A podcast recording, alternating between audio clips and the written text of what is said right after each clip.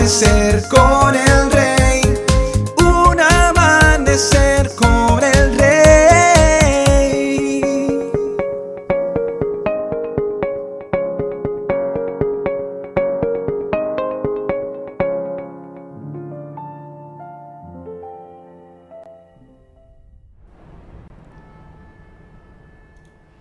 Muy buenos días y bendiciones para todos. Hebreos capítulo 12 versículos del 4 al 11 dice, Después de todo, ustedes aún no han dado su vida en la lucha contra el pecado. ¿Acaso olvidaron las palabras de aliento con que Dios les habló a ustedes como a hijos?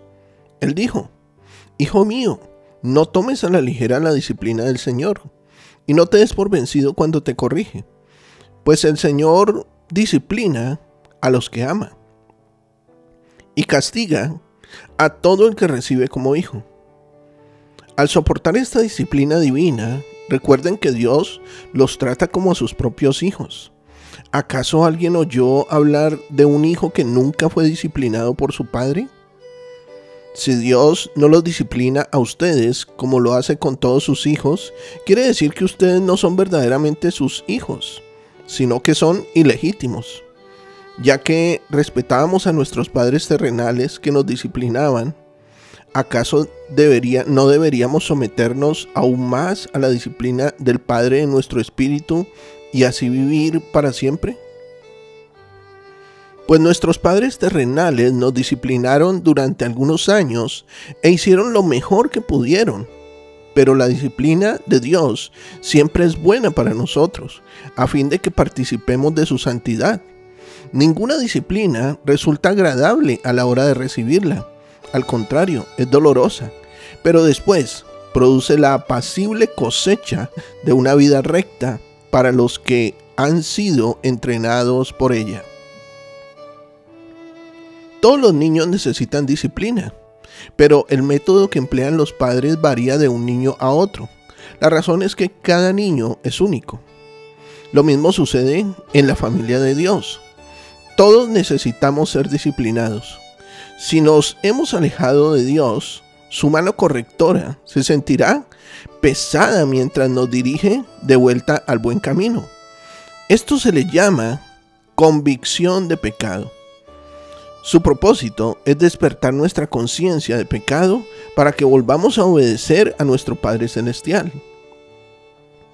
La disciplina es dolorosa mientras pasamos por ella en particular si hemos resistido la presión de la convicción.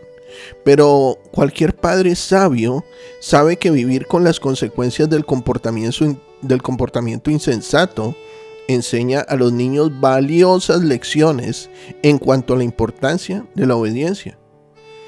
Dejados a nuestra suerte, desperdiciaremos nuestra vida yendo tras placeres fugaces y deseos egocéntricos. Pero al ser confortados por la disciplina de Dios, cosecharemos el fruto de la paz y la justicia. Job capítulo 22 versículos 21 al 23 dice, Sométete a Dios y tendrás paz, entonces te irá bien. Escucha las instrucciones de Dios y guárdalas en tu corazón. Si te vuelves al Todopoderoso, serás restaurado. Por lo tanto, limpia tu vida. Así que rindámonos a la dirección del Padre cuando nos aleje del peligro y nos traiga de vuelta al refugio de su protección. Querido amigo y amiga, hoy estoy seguro que Dios ha edificado tu vida. Sé de bendición para otros. Comparte este mensaje.